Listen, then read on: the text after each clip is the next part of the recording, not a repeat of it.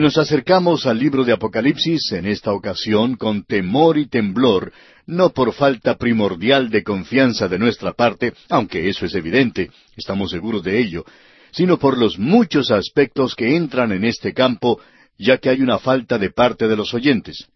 Y amigo oyente, este es el sexagésimo sexto libro de la Biblia. Es el último, como hemos dicho.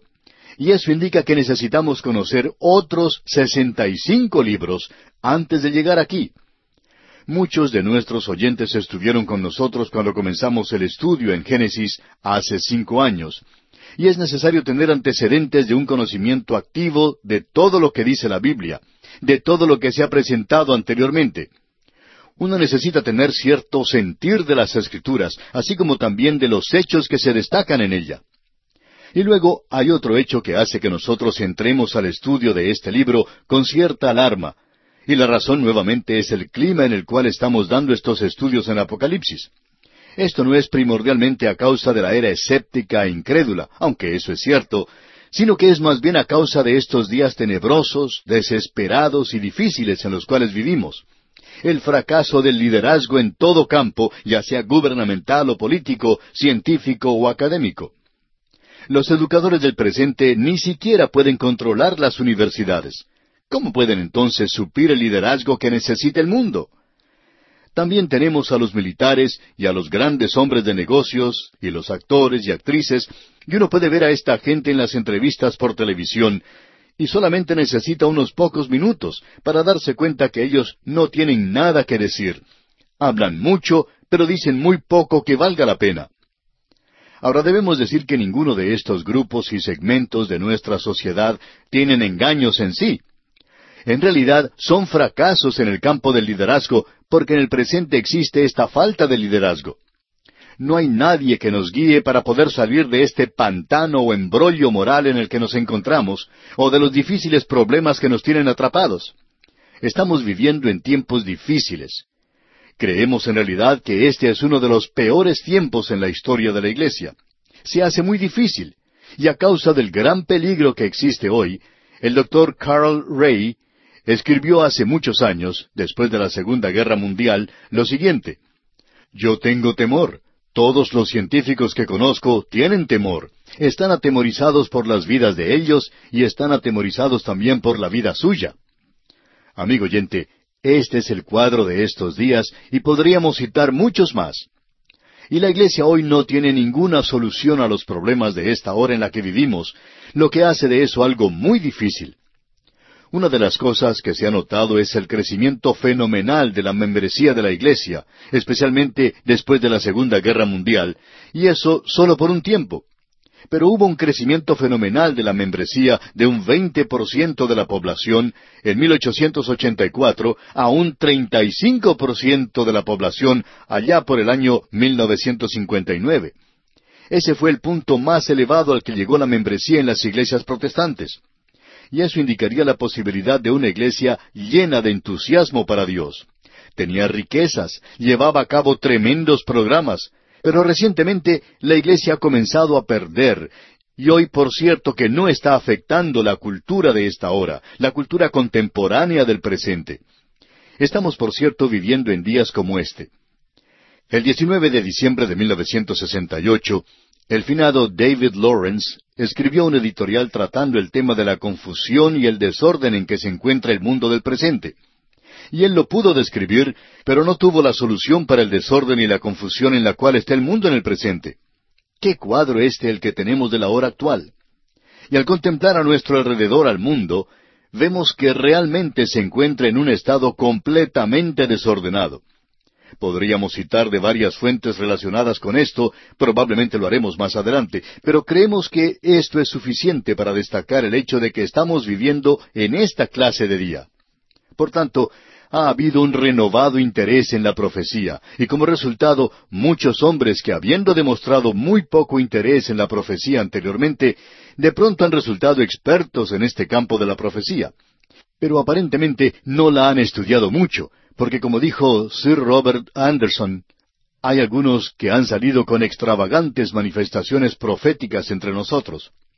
Esto ha llevado a interpretaciones de las Escrituras de lo más extrañas y de lo más absurdas que uno puede imaginar. Esta gente hace del libro de Apocalipsis algo místico, fanático y un libro difícil de comprender.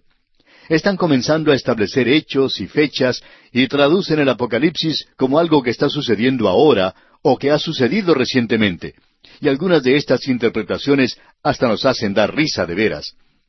Podríamos decir mucho más, pero solamente queremos presentar una ilustración aquí para demostrar el extremo ridículo a que pueden llegar algunas personas. En el pasado hemos utilizado otras ilustraciones. Pero aquí tenemos a un hombre que se supone es un maestro de la Biblia, y nosotros hace tiempo estuvimos estudiando el libro de Amós, usted recordará. Y este hombre, pues, nos escuchó. Allí mencionamos que el Señor Jesús era el león de la tribu de Judá, y que de Judá saldría el Señor Jesús, y que Él vino como el Cordero de Dios, pero que Él regresará otra vez como el león de la tribu de Judá. Este hombre, pues, nos escribió diciendo, De Judá saldrá el anticristo, Ustedes están equivocados otra vez. ¿Qué es lo que la Biblia dice? Dice que Él vendrá como un león rugiente. ¿Y de dónde vienen los leones? Bueno, los leones vienen del África, por lo tanto, Él vendrá del África. Amigo oyente, no creemos que alguien pueda apartarse mucho más de lo que ha hecho este hombre al interpretar la profecía así de esta manera. Esta clase de cosas es lo que censuramos en esta ocasión porque al llegar ahora a este libro queremos hacer una declaración tal vez un poco sorprendente, y estamos seguros que habrá muchos que no estarán de acuerdo con esto.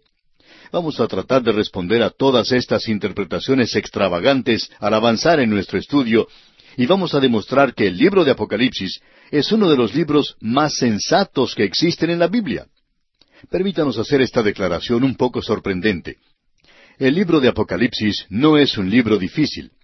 Los liberales han tratado de hacer de él esta clase de libro, diciendo que es un libro muy difícil. Es un libro simbólico, difícil y complicado de comprender, y por supuesto los premilenaristas del presente en general están tratando de demostrar que este es un libro extravagante y quizá absurdo. Pero en realidad, amigo oyente, no es un libro difícil. Es el libro mejor ordenado de la Biblia, y no hay ninguna razón para entenderlo mal.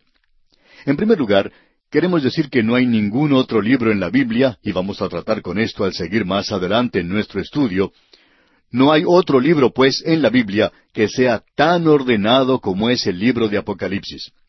Esto es lo que queremos decir. Este libro se divide a sí mismo, como ya hemos de ver.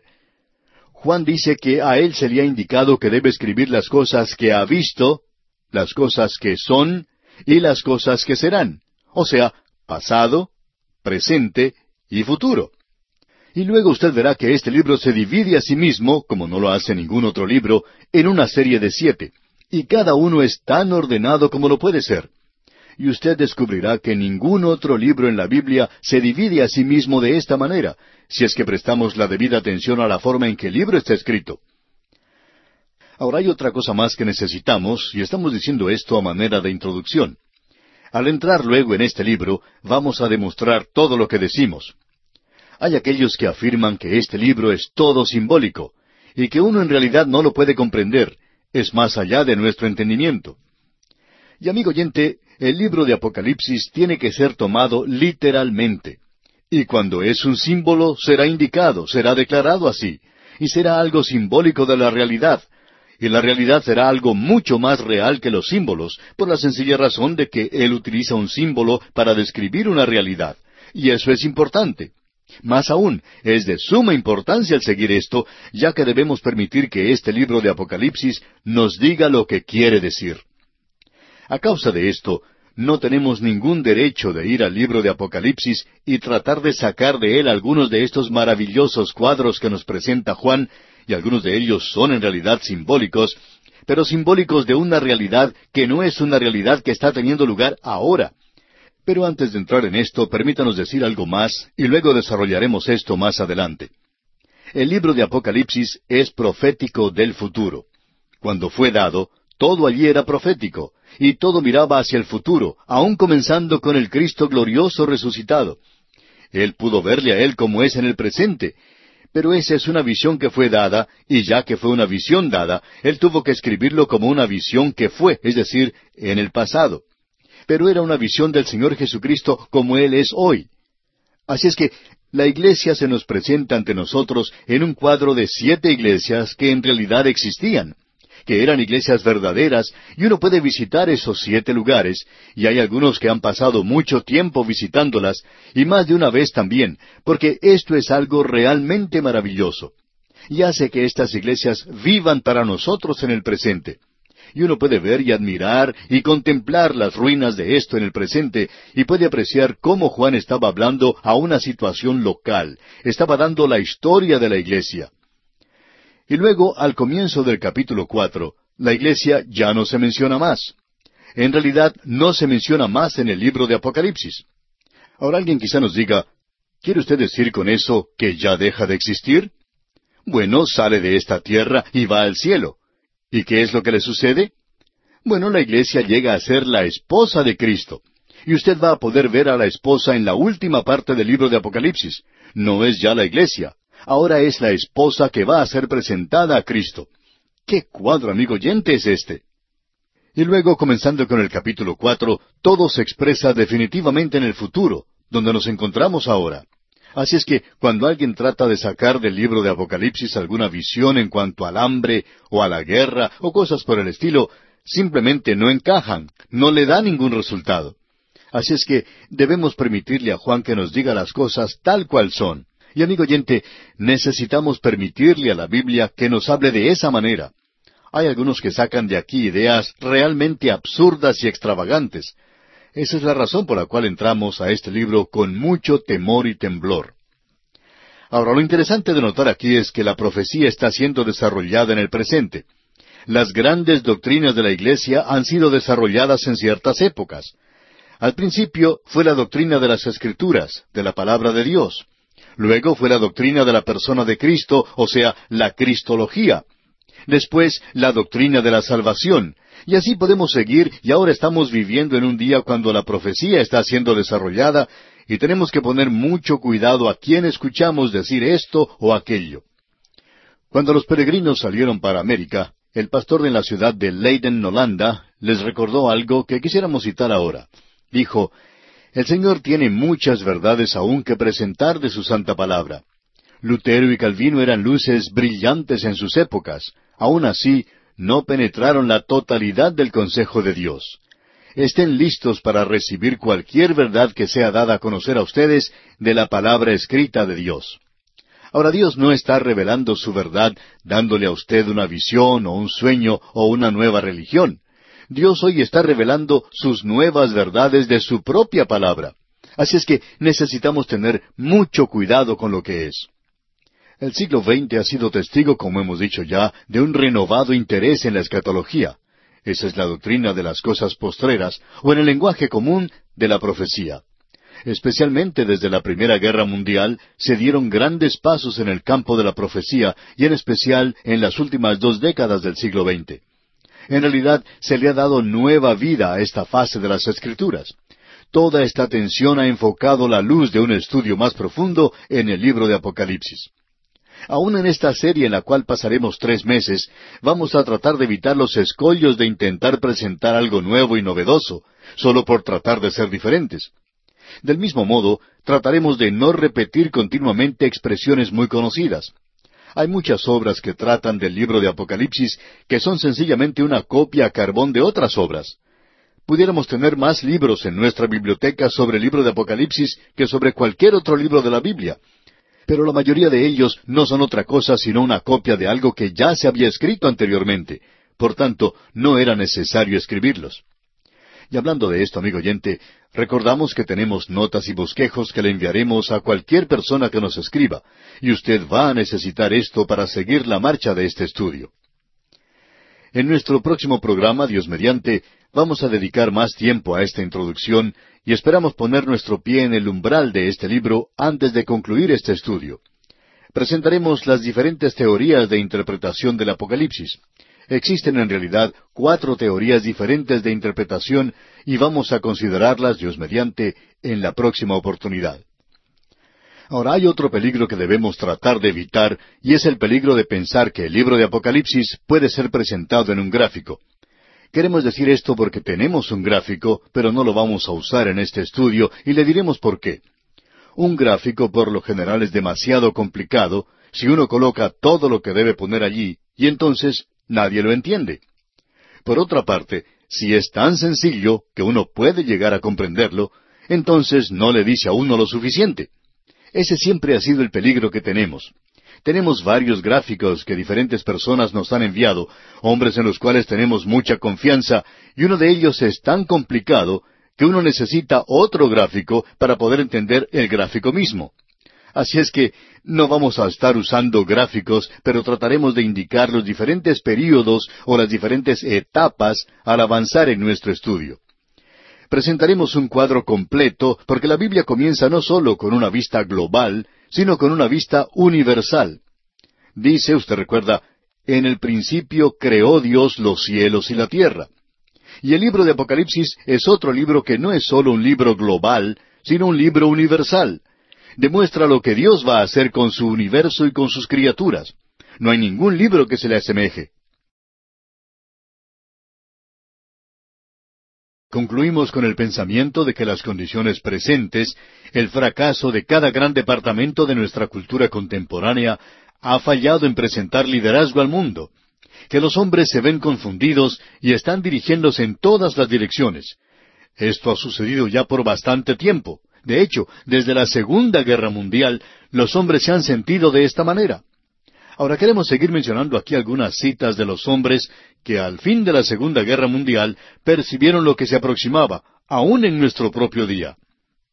El doctor John R. Mott, después de concluir un viaje alrededor del mundo, dijo lo siguiente, La era más peligrosa que el mundo ha conocido es la del presente. Cuando pienso en la tragedia humana como la vi y como la sentí, en los ideales cristianos sacrificados como lo han sido, se me ocurre a mí que Dios está preparando el camino para una inmensa acción directa. Amigo oyente, de esto es que trata el libro de Apocalipsis. Dios está preparando al mundo para una acción directa. El gran estadista inglés Winston Churchill, antes de morir, dijo, El tiempo es corto. El señor Luce, quien fuera propietario y editor de las revistas Life, Time y Fortune, dijo en una ocasión que cuando él era muchacho, hijo de un misionero presbiteriano en la China, que él y su padre a menudo discutían sobre el reino premilenario de Cristo, y él pensaba que todos los misioneros que creían en esa enseñanza tenían ciertas tendencias a ser fanáticos. Y luego el señor Luce dijo, y citamos sus palabras, Me pregunto si no había algo de cierto en esa posición después de todo. Por su parte, el historiador norteamericano Charles Baird dijo, Por todo el mundo, los pensadores y filósofos sondean el horizonte del futuro y están tratando de fijar los valores de la civilización y están especulando en cuanto a su destino. El doctor William Yogt, en su libro El camino hacia la civilización, escribió La escritura en la pared de cinco continentes nos dice ahora que el día del juicio está a la puerta. El doctor Raymond B.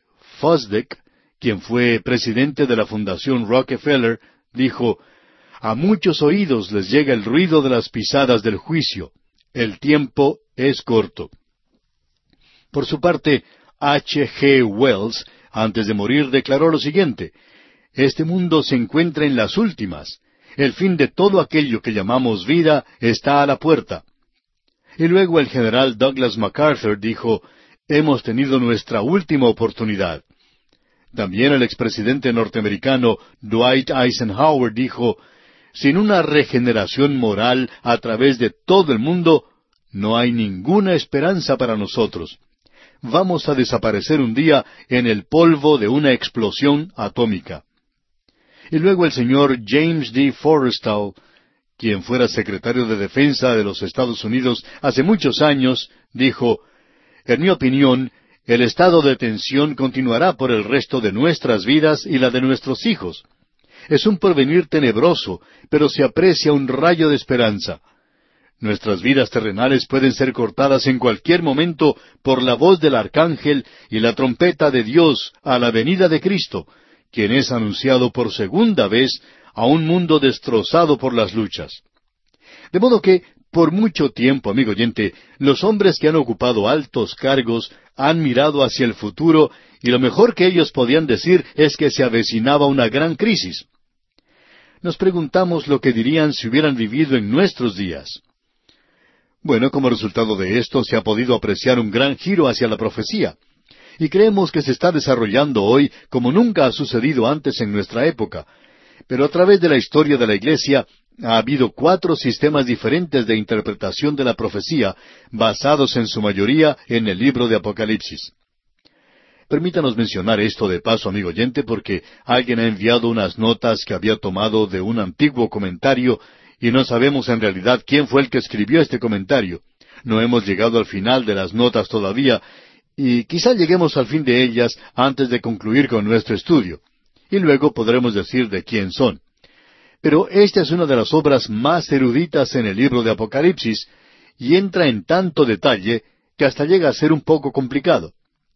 Ahora, de estas cuatro divisiones principales de interpretación, este autor divide la dimensión, primero, en unas veinte interpretaciones diferentes. Así es que, a través de la historia de la Iglesia, ha habido muchas interpretaciones de la profecía. Pero creemos que nosotros podemos demostrar que la Iglesia hoy ha seguido lo que creemos es la interpretación futurística. La primera de estas teorías es la que interpreta que todo el libro de Apocalipsis ha sido cumplido en el pasado. Tiene que ver con referencias locales en la época de Juan. Tiene que ver con los días de Nerón.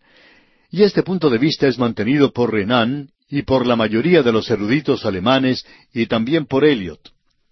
Debemos decir que es cierto que el libro de Apocalipsis tiene consuelo, y que algunas personas no piensan en esto cuando leen en las copas de la ira de Dios y de los cuatro jinetes del Apocalipsis.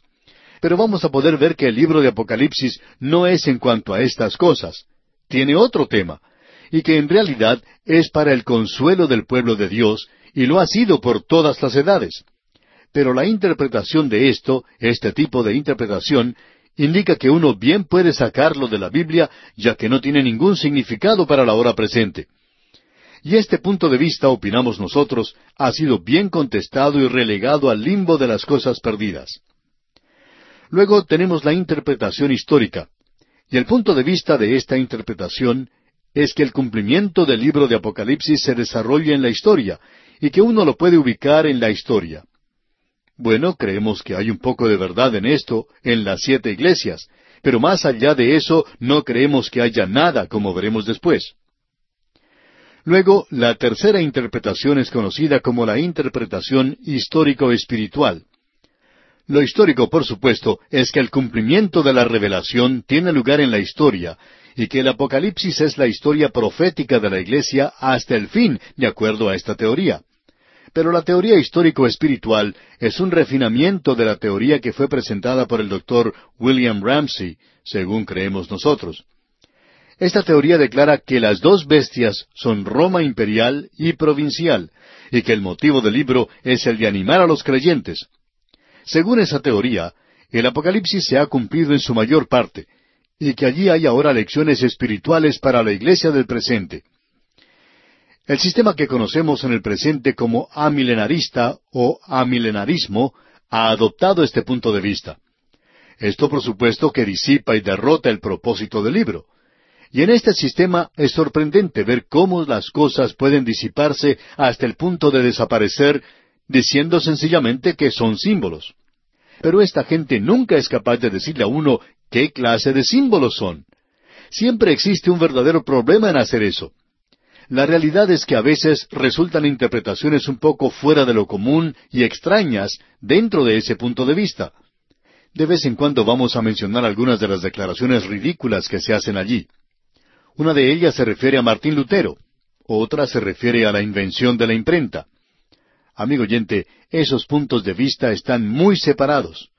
Aún así, representan esa clase o tipo de interpretación y es algo que opinamos ha dañado o perjudicado la interpretación de este libro más que cualquier otra cosa. Ahora alguien quizá nos pregunte, ¿y qué interpretación van a seguir ustedes?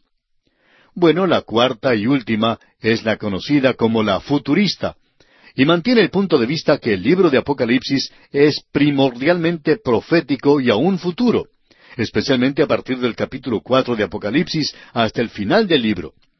Este es el punto de vista de todos los premilenaristas y es el punto de vista que aceptamos nosotros, y es el punto de vista que le vamos a presentar a usted, amigo oyente. Ahora permítanos mencionar aquí algunas de las características singulares en cuanto a este libro de Apocalipsis. En primer lugar, debemos destacar que este es el único libro profético en el Nuevo Testamento. Hay diecisiete libros proféticos en el Antiguo Testamento y solamente uno en el Nuevo.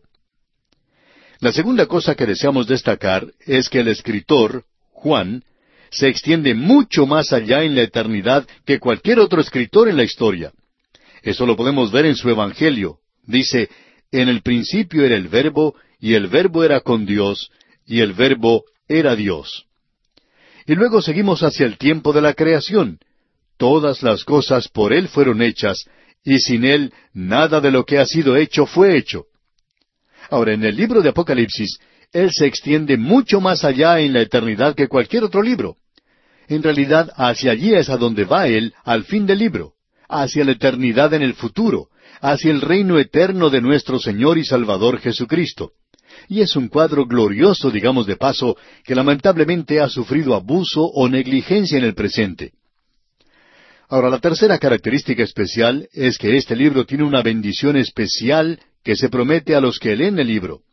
Eso lo apreciamos en el capítulo uno, versículo tres, donde leemos Bienaventurado el que lee y los que oyen las palabras de esta profecía y guardan las cosas en ella escritas, porque el tiempo está cerca. Esta es una promesa de bendición. Al final del libro se nos da una advertencia, allá en el capítulo 22, versículos 18 y 19, donde leemos, Yo testifico a todo aquel que oye las palabras de la profecía de este libro. Si alguno añadiere a estas cosas, Dios traerá sobre él las plagas que están escritas en este libro. Y si alguno quitare de las palabras del libro de esta profecía, Dios quitará su parte del libro de la vida y de la santa ciudad y de las cosas que están escritas en este libro. Esto debería ser algo que llame la atención a aquellos que gustan de presentar interpretaciones absurdas y extravagantes. Es peligroso el decir cualquier cosa en cuanto a este libro de Apocalipsis, porque la gente se da cuenta de que hemos entrado a una gran crisis en la historia. Y luego, el decir algo que está completamente fuera de línea es engañoso. Pero lo más desafortunado es que los maestros más populares en cuanto a la profecía del presente son aquellos que se han apartado por las ramas. Y esto precisamente presenta, según opinamos, un problema muy serio. Más adelante veremos las repercusiones de esto. Ahora, la cuarta cosa destacada en cuanto al libro de Apocalipsis es que no es un libro sellado. Usted recuerda que Daniel estaba hablando en cuanto al libro sellado hasta el fin. Pero aquí en el libro de Apocalipsis se le dice a Juan, en el capítulo 22, versículo 10, y me dijo, no selles las palabras de la profecía de este libro, porque el tiempo está cerca. Nosotros estamos en desacuerdo con aquellos, especialmente los liberales del presente, que gustan decir que el libro de Apocalipsis es un libro muy difícil, lleno de cosas que uno no puede comprender y todo eso. Bueno, eso es contradecir aquello que el Señor Jesucristo mismo ha dicho, que este no es un libro sellado. Como hemos dicho antes, es probablemente el libro mejor organizado que se encuentra en la Biblia. La quinta cosa que deseamos destacar en cuanto a este libro es que es una serie de visiones expresadas en símbolos que tratan con la realidad. La interpretación literal se prefiere casi siempre, a no ser que Juan presente claramente ante nosotros que se debe hacer de otra manera. Llegamos ahora a la sexta y última característica destacada de este libro, y es algo sorprendente, por cierto. En cierto sentido, es más importante. Este libro es como una gran estación terminal del ferrocarril. Allí es donde van a parar todas las líneas de profecía que vienen de otras porciones de las Escrituras. El Apocalipsis no origina y tampoco da principio a nada, sino que consume y concluye aquello que ha comenzado en otra parte. Es imperativo entonces que antes de entender correctamente el libro, uno debe ser capaz de localizar el punto de procedencia de cualquier gran tema de la profecía, desde la primera referencia hasta la última. Y allí vemos diez grandes temas de la profecía que encuentran su culminación en este libro. Esa es la razón por la cual un conocimiento del resto del libro, es decir, de toda la Biblia, es imperativo para poder comprender el Apocalipsis. Tenemos ahora una información que no hemos revisado, y no planeamos hacerlo tampoco.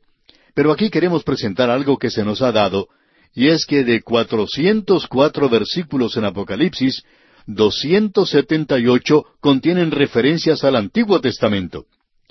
Es decir, que más de la mitad de este libro depende en su entendimiento del Antiguo Testamento. Se calcula que más de 500 referencias aluden al Antiguo Testamento en el Apocalipsis. Ahora, los libros que más se destacan en citas en el Apocalipsis, según creemos nosotros, son los Salmos, Daniel y Zacarías. Y usted recuerda que cuando estudiamos Zacarías, mencionamos cuán importante sería para el Apocalipsis. También tenemos a Génesis, Isaías, Jeremías, Ezequiel y Joel y todos los demás. Esto hace que este sea un libro destacado y maravilloso. Ahora, ¿cuáles son los diez grandes temas? Para poder verlos, permítame ponerlo al corriente de las cosas. Antes habíamos estado hablando de estaciones de ferrocarril, y eso fue un buen ejemplo en muchas partes para las cosas del pasado. Pero ahora es mucho más popular el viajar en avión. Así es que, para ponerlo al día, vamos a decir que este libro es como un gran aeropuerto internacional. Podemos ver que arriba un avión viene procedente del Japón. La gente de ese país son japoneses. Y si usted nunca ha visto un japonés, a usted le interesará observarlos detenidamente. Quizás se pregunte de dónde viene esa gente. Y usted podrá notar que muchos de ellos usan ropas diferentes a las nuestras, y usted podría tener muchas preguntas. Usted querría saber más de ellos, y necesitaría saber de dónde vienen para poder comprender ese avión y la gente que está saliendo de él. Y ahora viene otro avión, digamos de la ciudad de Nueva York, lleno de hombres de negocios. Todos están bien vestidos, y ni bien llegan al aeropuerto, salen corriendo con su maletín en mano a buscar más negocios. Y uno necesitaría comprender de dónde venían para poderlos comprender. Luego viene un avión de un país europeo y esta gente habla en otro idioma que usted no entiende, pero usted necesita saber de dónde vienen ellos. Pues bien, este libro de Apocalipsis es así como un aeropuerto y hay diez grandes compañías aéreas que entran a ese aeropuerto. Y usted necesita saber dónde comenzó el viaje y cómo se desarrolló al llegar al libro de Apocalipsis. Esto es importante de saber de nuestra parte. Ahora permítanos mencionar estas aerolíneas, por así decirlo, y luego vamos a analizarlas más detenidamente. En primer lugar, el Señor Jesucristo. No vamos a desarrollar esto hoy, pero Él es el tema del libro. No es la bestia, sino aquel que lleva el pecado. El Señor Jesucristo es el tema de este libro. No quite sus ojos de Él cuando se hable de las copas de la ira, porque usted perderá el significado del libro si hace eso. Comenzamos con él en el capítulo tres, versículo quince de Génesis. Allí vemos a la mujer. Y luego, en segundo lugar, tenemos a la iglesia, o sea, la segunda aerolínea es la iglesia. Y uno puede ver allí dónde comienza la iglesia, no en el Antiguo Testamento, porque el Señor Jesucristo mismo la menciona por primera vez allá en el Evangelio según San Mateo capítulo 16, versículo 18, cuando él dice, Y yo también te digo, que tú eres Pedro, y sobre esta roca edificaré mi iglesia, y las puertas del Hades no prevalecerán contra ella. Luego tenemos la resurrección y la traslación de los santos, o sea, el traslado de los santos. Ese es el tercer gran tema, y se puede apreciar allá en el capítulo catorce del Evangelio según San Juan. También en la primera epístola del apóstol Pablo a los tesalonicenses, capítulo cuatro, versículos trece al dieciocho en la primera epístola a los Corintios capítulo quince versículos cincuenta y uno y cincuenta y dos. Y luego hay otros pasajes más y nos vamos a referir a ellos cuando nos toque estudiar esa parte. El cuarto gran tema es la gran tribulación que comienza en el capítulo cuatro de Deuteronomio, donde Dios dice eso cuando su pueblo estará en tribulación. Luego, en quinto lugar, Satanás y el mal. ¿Dónde comenzó él? Bueno, eso lo tenemos allá en el capítulo 28 de Ezequiel. También vamos a tratar con esto más adelante. Ahora, en sexto lugar, tenemos al hombre de pecado, y nuevamente vemos eso en el capítulo 28 de Ezequiel. Luego, la séptima cosa es el curso y el fin del cristianismo apóstata. Eso se nos presenta en el Evangelio según San Mateo, capítulo 13. Y Daniel tenía algo que decir en cuanto a esta condición mundial. Y luego vemos al símil aquí. La octava línea de profecía, esa compañía aérea, digamos, de profecía que entra a este aeropuerto, es el comienzo, el curso y el fin del tiempo de los gentiles. El Señor Jesucristo dijo allá en el Evangelio según San Lucas, capítulo 21, versículo 24, y Jerusalén será hollada por los gentiles hasta que los tiempos de los gentiles se cumplan. Y luego tenemos la novena gran profecía, la segunda venida de Cristo. Tenemos esto en gran lujo de detalles.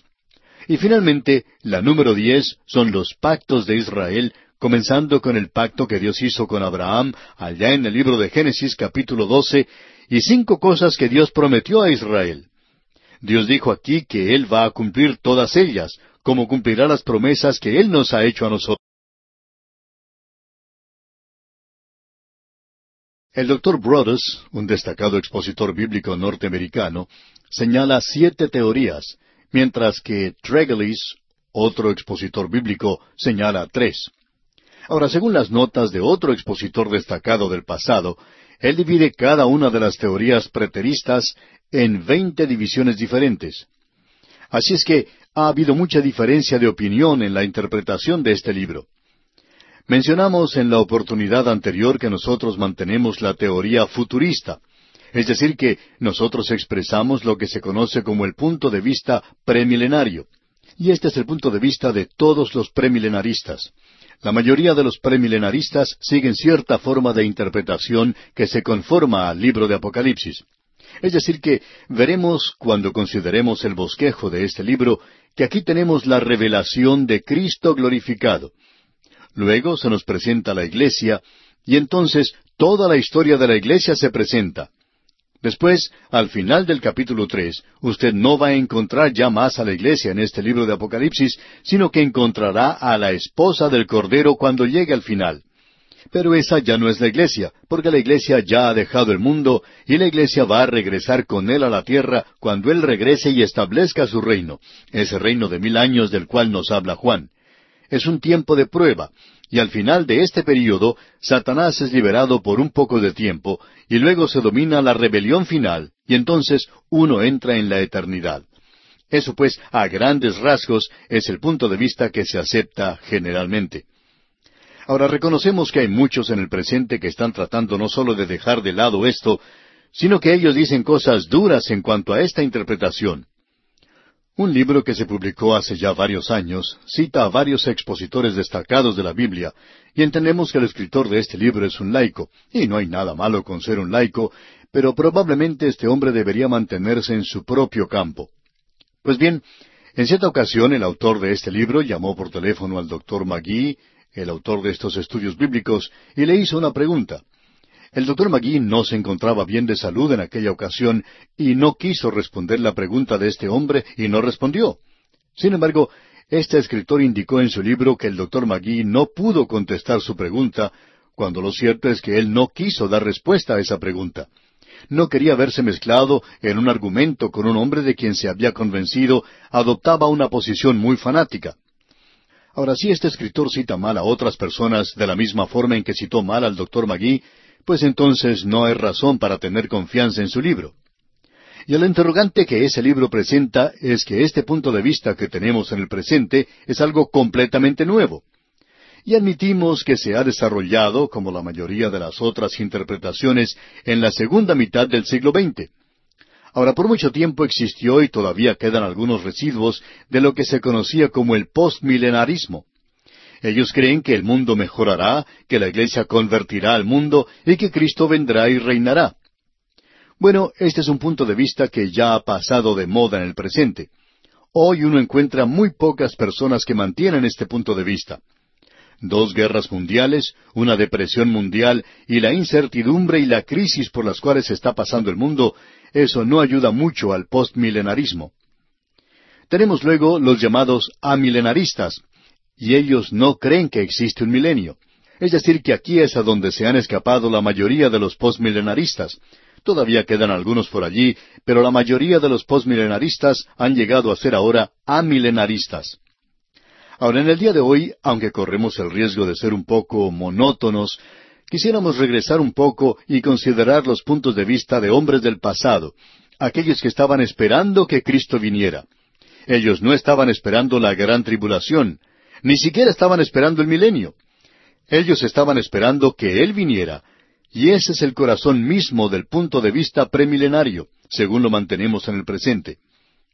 Podemos considerar lo que dijo, por ejemplo, Bernabé, quien fue compañero del apóstol Pablo. A él se le ha citado diciendo que el verdadero sábado es esos mil años cuando Cristo venga a reinar. Clemente I, quien era obispo de Roma, en el año noventa y seis después de Cristo, dijo, debemos esperar cada hora el reino de Dios. Nosotros no sabemos el día. Policarpo en el año 108 después de Cristo, cuando era obispo de Esmirna, usted recuerda que él fue quemado en la hoguera, dijo, Él nos levantará de entre los muertos, reinaremos con Él. Ignacio, quien fue obispo de Antioquía, y según dice uno de los historiadores, fue el sucesor del apóstol Pedro, él dijo, Considerad los tiempos y esperadle. Y Papios, en el año 116, siendo obispo de Hierápolis, de quien Ireneo dijo que había oído a Juan, él dijo, Habrá mil años cuando el reino de Cristo será establecido personalmente en la tierra. Y Justino Mártir, en el año ciento cincuenta después de Cristo, dijo, Yo y todos los demás que eran creyentes ortodoxos en todos los puntos, sabemos que habrá mil años en Jerusalén, como Isaías y Ezequiel han declarado. Luego Ireneo dijo, esto puede ser sólo cumplido en el regreso personal a la tierra de nuestro Señor. Ese era el reino del cual el Señor dijo que Él bebería de nuevo del vino en el reino. Tertuliano, por su parte, en el año doscientos dijo, Nosotros confesamos verdaderamente que el reino ha sido prometido en la tierra. Y también uno puede ver lo que dijo Martín Lutero. Él dijo, No pensemos que la vida de Cristo está muy lejos. Calvino, en su tercer libro del Instituto, dijo, la Escritura uniformemente nos ordena que esperemos con expectativa el advenimiento de Jesucristo. Luego, Canon Fossek dijo lo siguiente, los padres primitivos de la Iglesia, Clemente, Ignacio, Justino Mártir, Ireneo, todos esperaban el pronto regreso del Señor como el precursor necesario del reino milenario. No fue sino hasta cuando la Iglesia profesante perdió su primer amor y se convirtió en una ramera descansando en el poder mundial, que ella dejó de ser la esposa que salía a encontrarse con el esposo y buscaba reinar sobre la tierra sin esperar su advenimiento. Y luego el doctor Eliot escribió, todos los expositores primitivos, con la excepción de Orígenes y de unos pocos que rechazaron Apocalipsis, eran premilenarios. Gosler, por su parte, en su obra sobre la historia de la Iglesia, dijo, esto fue mencionado tan clara y prominentemente que nosotros no dudamos en considerarlo como la creencia general de aquella era. El doctor Adolfo Harnack escribió, Los padres primitivos, Ireneo, Hipólito y Tertuliano, lo creían porque era parte de la tradición de la iglesia primitiva. Lo mismo ocurrió a través de cuatro siglos con estos teólogos latinos que escaparon la influencia de la especulación griega. Y amigo oyente, cuando alguien dice que esto fue algo que se originó hace cien años por una bruja de Inglaterra, en realidad no sabe de lo que está hablando. Después de todo, debemos preguntarnos, ¿qué es lo que dice la Biblia? Eso es lo importante. Y como respuesta podemos decir esto. No estamos interesados en lo que dijo alguna bruja hace cien años. ¿Qué es lo que dice Pablo? ¿Qué es lo que dice el Señor Jesucristo? ¿Qué es lo que dice la palabra de Dios? Eso es lo importante, amigo oyente. ¿No le parece interesante que esta era la creencia de aquellos hombres? Ahora aquí tenemos algo más y quisiéramos mencionarlo.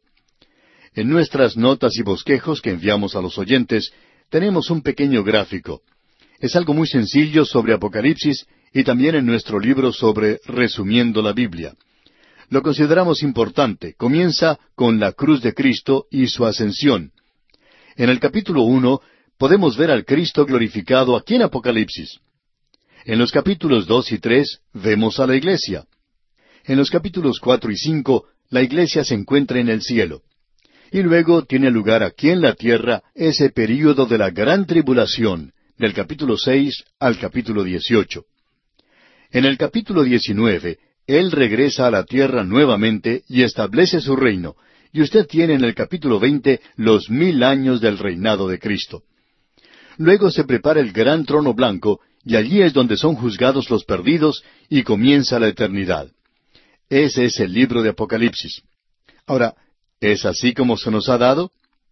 Juan escribió este libro en la isla de Patmos alrededor del año 95 o 96 después de Cristo, alrededor de esa fecha, cuando Domiciano se encontraba en el trono.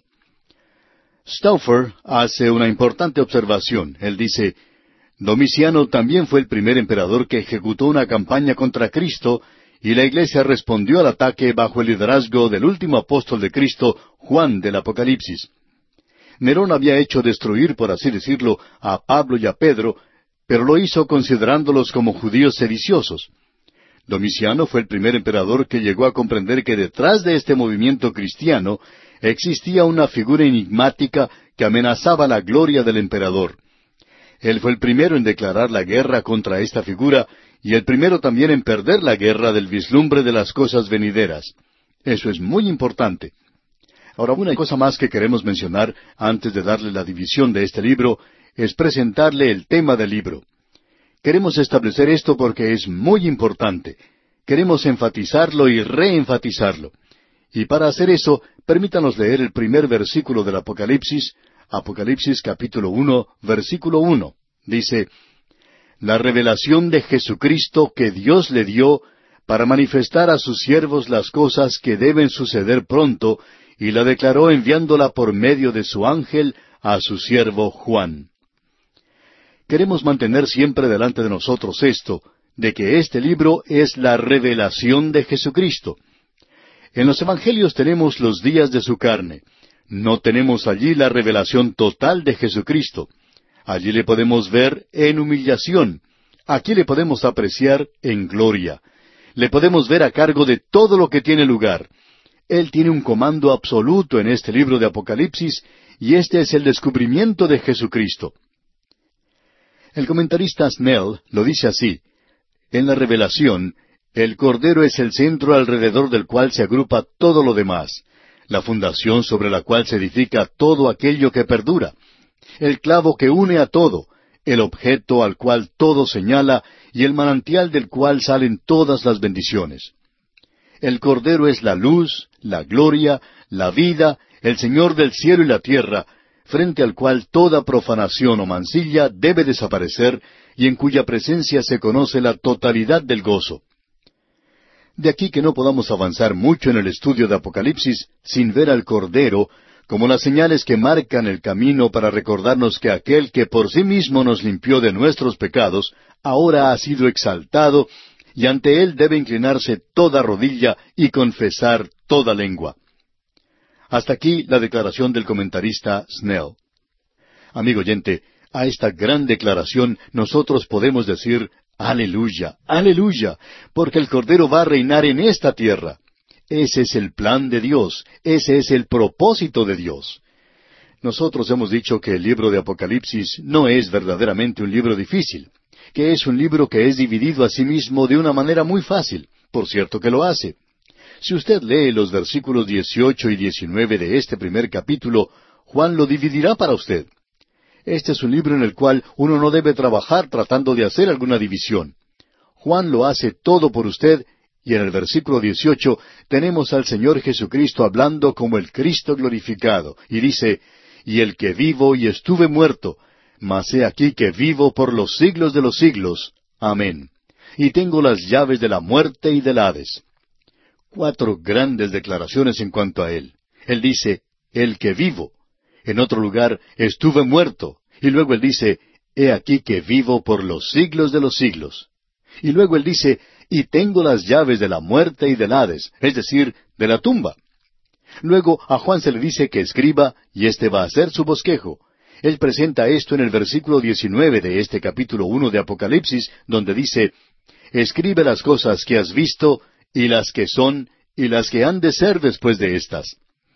Amigo oyente, esto es realmente maravilloso, una división grandiosa la que se nos presenta aquí. En realidad no hay nada que se le pueda comparar. Primero él dice, yo soy el que vive. Y luego dice, las cosas que has visto, es decir, al Hijo del Hombre en el cielo, Cristo en la gloria. Ese es el capítulo uno de Apocalipsis. Él dice, el que vivo y estuve muerto, mas he aquí que vivo por los siglos de los siglos. Él le dice a Juan que escriba las cosas que son. Usted va a poder apreciar, amigo oyente, que el Cristo viviente está muy ocupado hoy. ¿Sabía usted que Él es la cabeza de la iglesia en el presente? ¿Sabe usted la razón por la cual la iglesia se encuentra en tal desorden? La iglesia es como un cuerpo que ha sido decapitado. Ya no está en contacto con la cabeza de la iglesia. Y tenemos el bosquejo que se nos presenta de las siete iglesias en los capítulos dos y tres de este libro de Apocalipsis. Esas son las cosas del presente, las cosas que son pasadas, es esa visión del Cristo glorificado. Ahora, comenzando con el capítulo cuatro hasta el capítulo veintidós, tenemos el futuro. Él dice que Juan debe escribir de las cosas que han de ser después de estas. Y esto es muy importante. Ahora la expresión después de estas viene del griego metatauta. ¿Y a qué cosa se refiere? Bueno, a las cosas después de las cosas de la iglesia. Así es que, comenzando con el capítulo cuatro, uno trata con las cosas que van a tener lugar después que la iglesia salga de la tierra. Y el gran engaño de la hora presente es el buscar o tratar de sacar del libro de Apocalipsis, del capítulo cuatro, tratar de sacar estas cosas para el presente. Es por eso que tenemos todas esas interpretaciones extravagantes hoy. ¿Por qué no seguimos simplemente lo que Juan nos está diciendo? Él dice, aquí tienen mi bosquejo, síganlo. Escribe las cosas que has visto, y las que son, y las que han de ser después de estas. Metatauta, después de estas. Juan va a informarnos cuando él llegue a Metatauta. Eso comenzará con el capítulo cuatro, las cosas que han de ser después de estas. Así es que no hay cómo perder esto de vista, a no ser que usted tenga algún sistema de interpretación que no encaje dentro del libro de Apocalipsis. Entonces, si no sucede así, entonces usted va a tener sus problemas. Debemos mantener en mente que el Señor Jesucristo está detrás de todo lo que tiene lugar en este libro. Él está a cargo completamente de todo. Él es el Cristo glorificado. Ah, amigo oyente, que usted y yo pudiéramos verle a Él hoy. Hemos tratado de presentar ciertas divisiones de este libro en formas o maneras diferentes. Lo hemos dividido en la misma división que Juan nos da. O sea, en el capítulo uno tenemos la persona de Jesucristo, Cristo en la gloria. Luego, en los capítulos dos y tres, tenemos la posesión de Jesucristo, es decir, su iglesia. Es suya. Su iglesia de que Él amó a la iglesia, Él se entregó por ella para que fuera suya. Y esto lo tenemos en los capítulos dos y tres. La iglesia, su iglesia. Luego tenemos el programa de Jesucristo como es visto en el cielo, en los capítulos cuatro al veintidós, donde está la consumación de todas las cosas sobre esta tierra. Esto es lo que hace de este libro de Apocalipsis un libro tan glorioso, maravilloso.